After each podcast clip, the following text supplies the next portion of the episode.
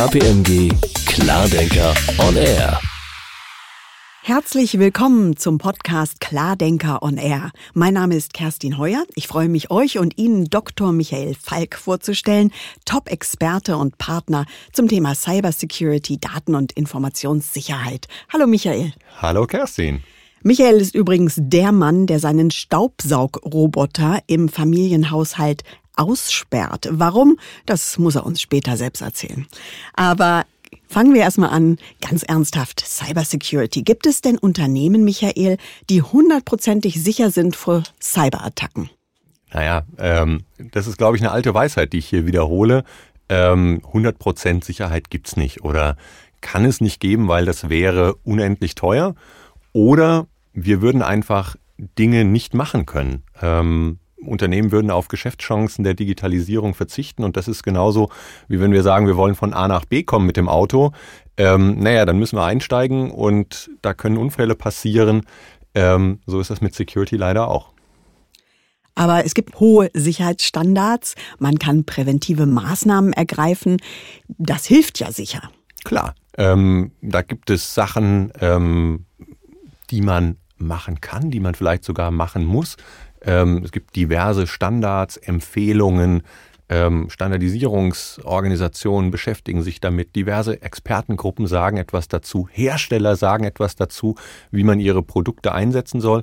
Und natürlich, da kann man eine ganze Menge machen, da kann man aber auch Dinge falsch machen und genau darum geht es bei uns, wenn wir uns mit Cybersecurity und äh, den Risiken von Digitalisierung auseinandersetzen.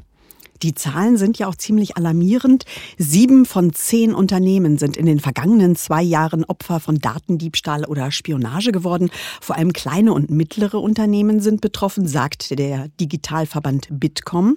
Und dabei wurde ein Schaden von 43 Milliarden Euro verursacht. Das ist eine Zahl aus dem vergangenen Jahr.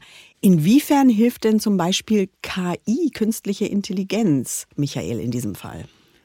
Ja, KI ist momentan die große Hoffnung der Branche, weil auf der einen Seite ähm, haben wir einen enormen Fachkräftemangel, also Security-Experten sind rar, die Bedrohungslage verändert sich permanent und Leute, die sich damit beschäftigen und die Ahnung von dem Thema haben, sind einfach am Markt gesucht.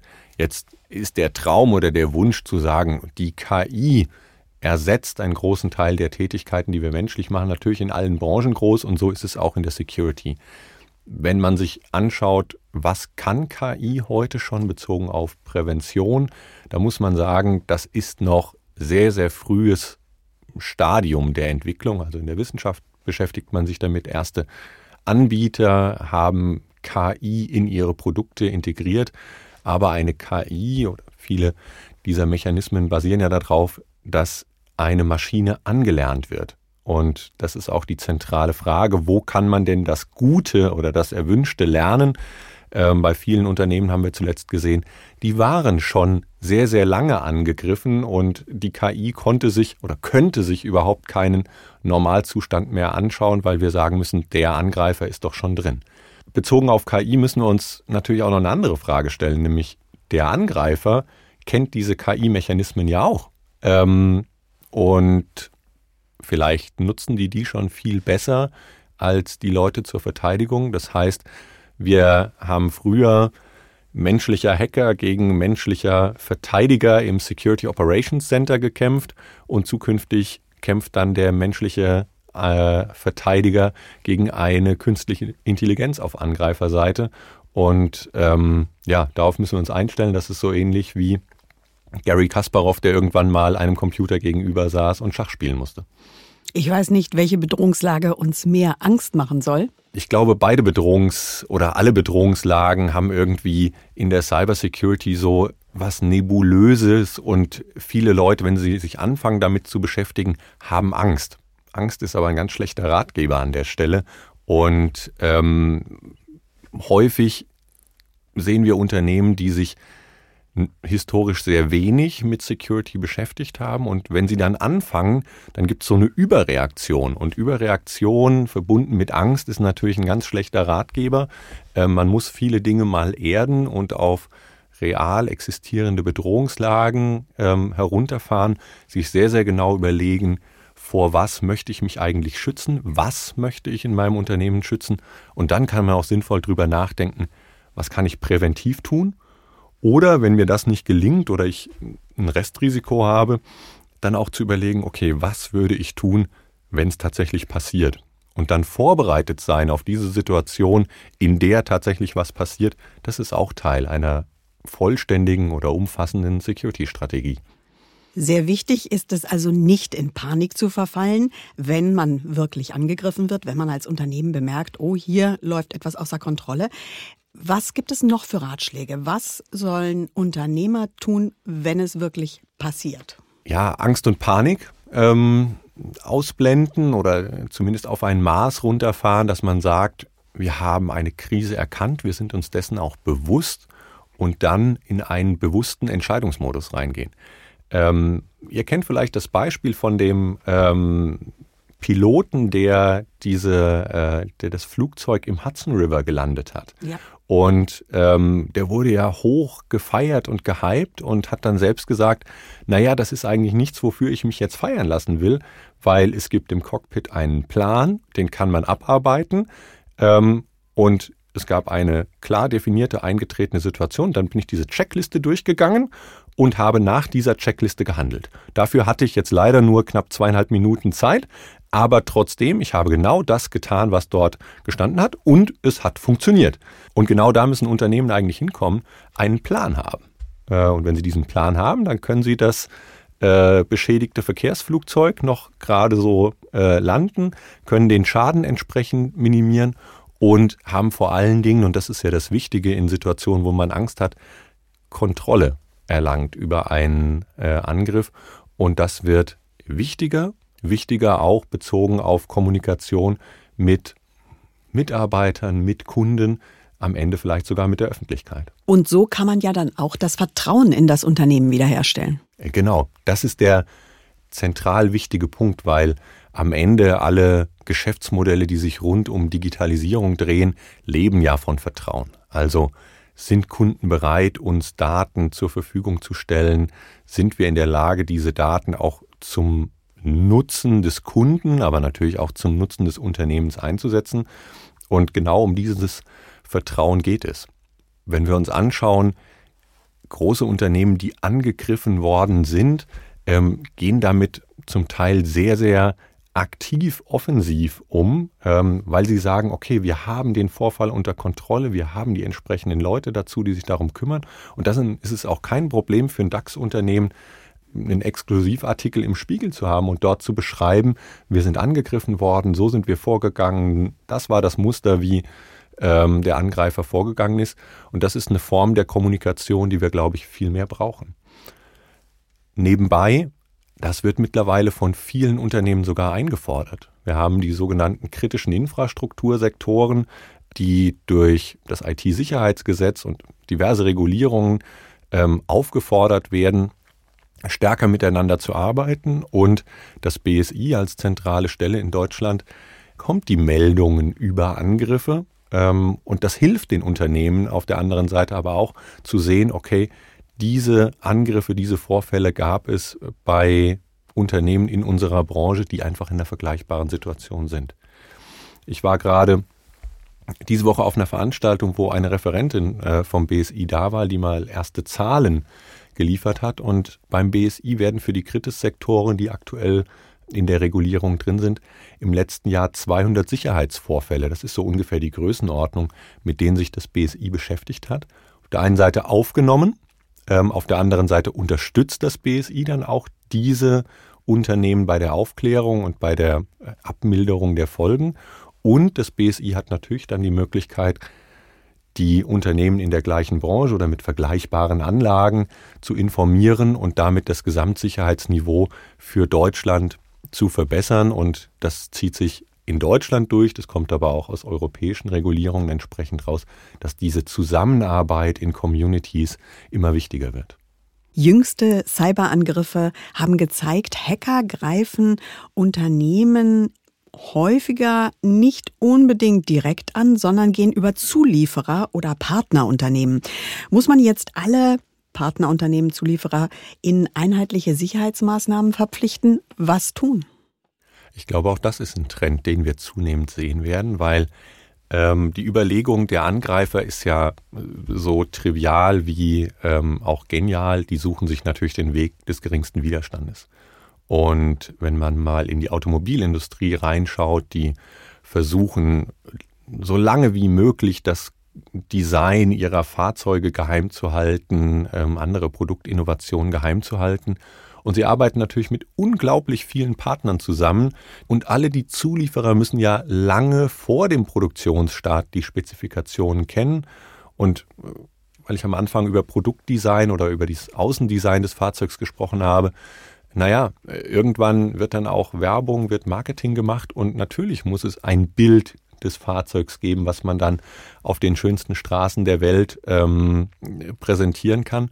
Und die Agentur, die an dieser Kampagne arbeitet, die hat vielleicht nicht die gleichen Sicherheitsstandards, wie sie der Automobilhersteller hat. Und deshalb sind gerade in der Automobilindustrie über einen ähm, Zertifizierungsstandard, der nennt sich TISAX, das ist ein Sicherheitsstandard für Zulieferer in der Automobilindustrie, alle Teilnehmer an der Lieferkette in der Automobilindustrie mittlerweile in solche Sicherheitsstandards reingezwungen.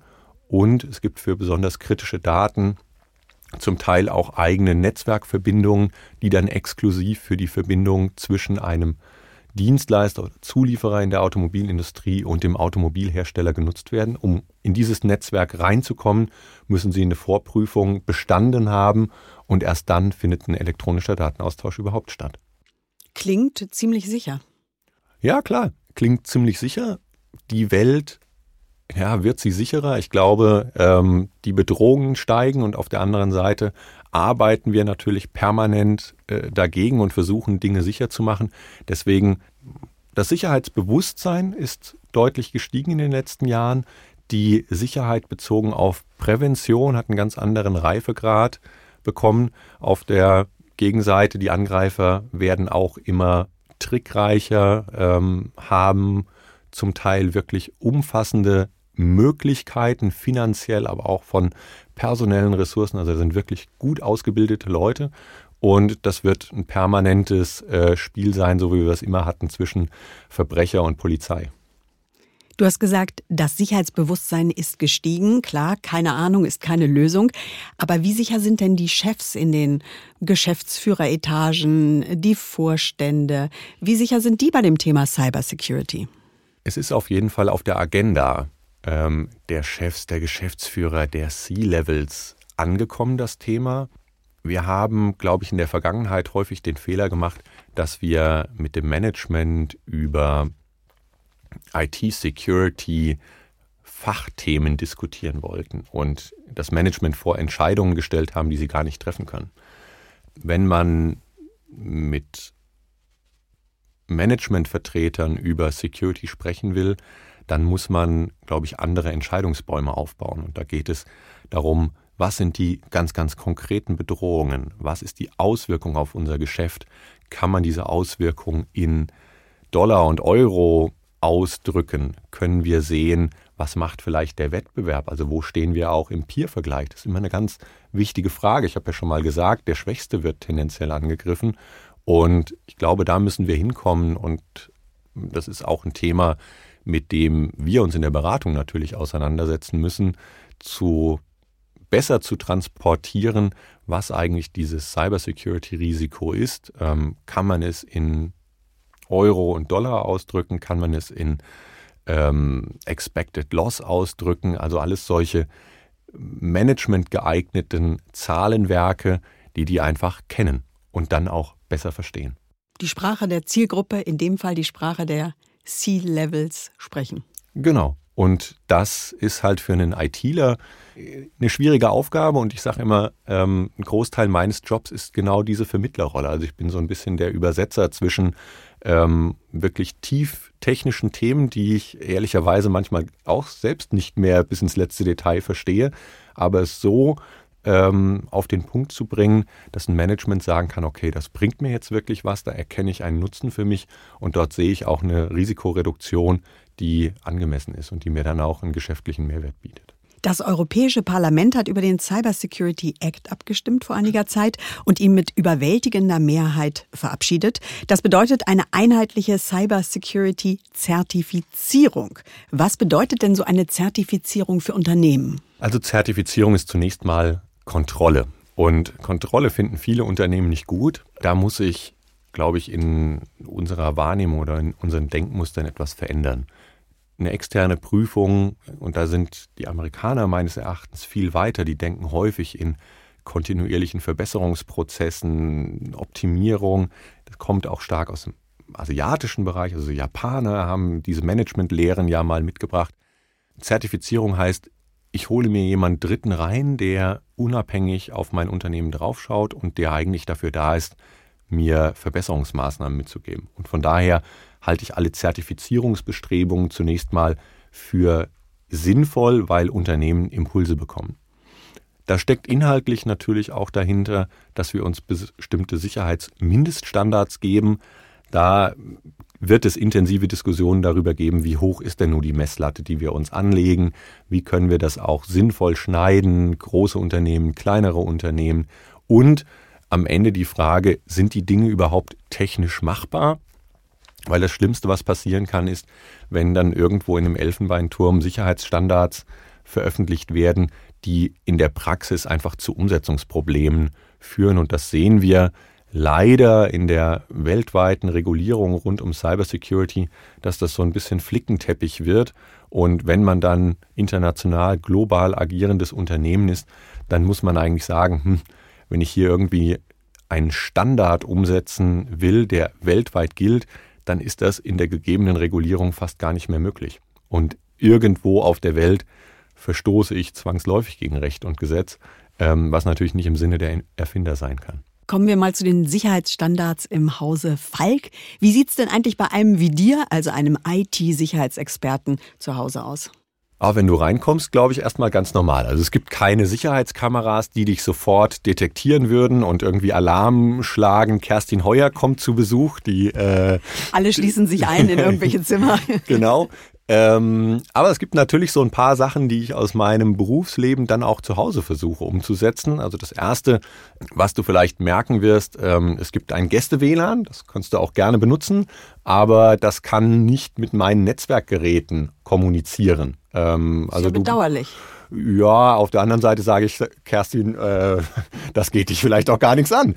Ähm, also das ist so ein ganz einfaches Prinzip, äh, Netzwerkkommunikation etwas äh, klarer zu trennen. Und dann gibt es natürlich auch im Hause Falk irgendwelche Geräte, die irgendjemand mal gekauft hat. Ähm, Achtung, liebe Zuhörer, jetzt kommt der Staubsaugroboter. Das ist eine super Geschichte. Jetzt geht's los. Ähm, ja, der Staubsaugroboter. Äh, den habe ich gekauft, weil ich für das Staubsaugen zuständig bin im Hause Falk und man versucht ja permanent seinen Tagesablauf zu optimieren, so, so auch beim Thema Staubsaugen. Und diese Staubsaugerroboter haben unter Security- und Datenschutzexperten ein bisschen einen schlechten Ruf, sage ich mal, weil die können eine Kommunikationsbeziehung zu ihrem Mutterschiff, also zu ihrem Hersteller aufbauen. Und der Staubsaugerroboter hat, damit er optimal staubsaugen kann, auch so eine kleine Kamera und kann zumindest den Grundriss ähm, des Hauses oder der Räumlichkeiten, in denen er unterwegs ist, dann an seinen Hersteller äh, weiterfunken. Und ja, da habe ich mir irgendwann gedacht, das will ich nicht, muss auch nicht sein. Es ist mir auch vollkommen egal, ähm, ob mir das dann eine App anzeigen kann, dass er den ganzen quadratischen Raum abgesaugt hat. Das sehe ich im Ernstfall selbst, wenn da noch äh, Staub ist. Deswegen habe ich den tatsächlich so ein bisschen ausgesperrt aus meinem Netzwerk und ein bisschen isoliert von seinem Hersteller. Das hat bezogen auf die Funktionalität ähm, wenig Auswirkungen. Also ich kann ihn nach wie vor steuern, ähm, fernsteuern über mein Handy, aber ähm, er darf nicht mehr nach Hause funken. Coole Idee. Ich habe da noch nie drüber nachgedacht. Ich sehe jetzt äh, die Roboter in den Häusern mit ganz anderen Augen. War es das oder Gäste, WLAN, Roboter, alles andere ganz unauffällig im Hause Falk? Naja, ähm, alles andere ganz unauffällig. Ähm, ich glaube, ich bin schon so ein bisschen Technologie-Nerd ähm, und mag es einfach auch, smarte Technologie einzusetzen. Die macht ja meinen Alltag schön und dann muss man sich jeweils überlegen, wie kann man das Ganze eigentlich sinnvoll steuern, weil die Geräte sind und das ist im Unternehmen auch häufig so, die sind erstmal auf maximale Convenience oder Einfachheit ausgerichtet und äh, über Security hat man nicht nachgedacht. Und ich, ja, das ist äh, dann leider Berufsparanoia. Ich frage mich dann schon manchmal, warum soll der Lautsprecher oder der Fernseher, der von meinem Netzwerk Storage, also meine Netzfestplatte, eigentlich nur MP3-Dateien und Videos abspielt, also der nur lesen kann, warum soll der da drauf schreiben können? Das wäre die Basiskonfiguration. Ähm, sowas schalte ich dann mal ab. Dann gibt es irgendwie noch so einen äh, Cook-Key an, äh, einem, äh, einem Küchengerät, der auch ins Internet funkt. Das war mir ein bisschen suspekt. Der ist also mit Kerstin zusammen jetzt in meinem Gäste-WLAN. Ähm, und so äh, gibt es ein paar Sachen, die vielleicht in meinem Haushalt anders geregelt sind als bei anderen. Es sieht nicht gefährlicher aus als irgendwo anders. Äh, ich mache, wie gesagt, keine Überwachung der Leute. Ihr könnt ganz normal zur Tür reinkommen. Ich habe sämtliche äh, smarten Assistenten ausgeschaltet. Also ich habe zum Beispiel keine Lust, dass mir eine Alexa, Siri oder wie sie sonst noch heißen, permanent dazwischen quatschen, weil sie der Meinung sind, sie wären angesprochen. Dafür habe ich ja zwei kleine Kinder, äh, die immer mal das Gespräch unterbrechen. Du bist auch in den sozialen Netzwerken natürlich unterwegs. Man findet dich zum Beispiel bei Xing und da schreibst du ähm, gerne immer, seist du zu einem fachlichen Austausch bei einem Kaffee bereit, das ganztägig oder ähm, zu einem Gespräch bei einem Whisky nach 20 Uhr. Was genau kannst du in Bezug auf Cybersecurity mit dem Whisky besser besprechen, Michael? Mm, naja, der Whisky löst manchmal die Zunge. Ähm und ich glaube, ich kann äh, offener darüber reden, wie groß mein Schock eigentlich war, als ich angefangen habe, Security-Beratung zu machen. Weil ähm, ich habe eine Zeit lang an der Uni und Hochschule mich mit IT-Security und Compliance-Fragestellungen beschäftigt und dann kommt man ja so ein bisschen aus der heilen Welt und denkt sich, Mensch, ähm, das ist ja alles ganz einfach. Ähm, das ist in der Realität nicht ganz einfach. Und ähm, das Schöne an Beratung ist, man sieht ja relativ viele Unternehmen von innen und sieht dann, welche Spannungsfelder da auf einmal da sind. Und dann kam der äh, damals noch recht juniore ähm, Berater da rein und hat gedacht, er könnte die Welt erklären. Ja, da ist er manchmal gegen Betonwände gelaufen. Kam nicht überall gut an. ja, kam nicht überall gut an. Er ist aber vielleicht auch wichtig, dann so einen äh, Konflikt mal auszutragen und zu überlegen, was kann man am Ende daraus machen, weil die ähm, IT-Systeme und die Vernetzung, auch die Heterogenität, die viele Unternehmen einfach haben, dann doch anders sind als mein kleines Heimnetzwerk, von dem ich dir erzählt habe, wo viele Lösungen sich einfach trivial anhören und äh, mit zwei oder drei Klicks gemacht sind. Also darüber kann ich mit äh, ein, zwei Whisky mittlerweile äh, mit dem nötigen Abstand auch immer mal wieder schmunzeln ähm, und vor allen Dingen sagen, dass glücklicherweise viele Unternehmen mittlerweile sehr, sehr sinnvoll über Security auch nachdenken und richtige Entscheidungen treffen. Mittlerweile bist du ja seit neun Jahren Berater, also jeglicher Anfangsschock ist überwunden. Aber sag mal, du sprichst ja auch sehr viel auf Veranstaltungen. Wir waren zusammen auf der letzten CeBIT zum Beispiel. Ähm, mit Menschen und erzählst natürlich auch von dir persönlich, von deinem Umgehen mit Sicherheit. Was können denn Unternehmen von deinem Heimnetzwerk, deinen Erfahrungen lernen? Ja, ähm, ich glaube, wenn es aus dem Heimnetzwerk was gibt, was man sich ähm, nochmal vor Augen führen kann, dann ist es ja, da sind unglaublich viele unterschiedliche Geräte und die haben eigentlich nur eine Gemeinsamkeit, die kommunizieren über internetbasierte Netzwerkprotokolle. Mhm. Ähm, und das sehen wir einfach zunehmend in der industriellen Produktion, das sehen wir in kritischen Infrastrukturen. Und diese Frage, wie gehe ich mit den einzelnen Komponenten um? Wir sprechen häufig über das Internet der Dinge und über ähm, internetbasierte Produktionsanlagen etc. Und da gibt es jetzt schon Themenstellungen, die viele Unternehmen betreffen werden, wo man sagen muss, ja, da habe ich, äh, ich bin Hersteller oder Produzent von irgendwas, aber dann habe ich da einen Roboter, der kommt von einem Hersteller X und dann ist da vorne vielleicht noch ein spezieller Greifarm dran, der kommt von einem Hersteller Y Und dahinter gibt es natürlich eine Programmierungsumgebung, in der ich diesen Roboterarm konfiguriere, programmiere, was er denn eigentlich tun soll. Ähm, und alle diese Einzelelemente haben natürlich gegebenenfalls Sicherheitsthemen. Da sind wir auch wieder bei unseren Herstellern, bei unserer Lieferkette. Ähm, die müssen wir intelligent zusammenbringen. Und ich glaube, das ist so das nächste große Thema, die Sicherheit von industrieller Produktion, mit denen wir uns beschäftigen müssen. Und genau das ist das, was ich mitbekomme, wenn ich auf einer Hannover Messe äh, unterwegs bin.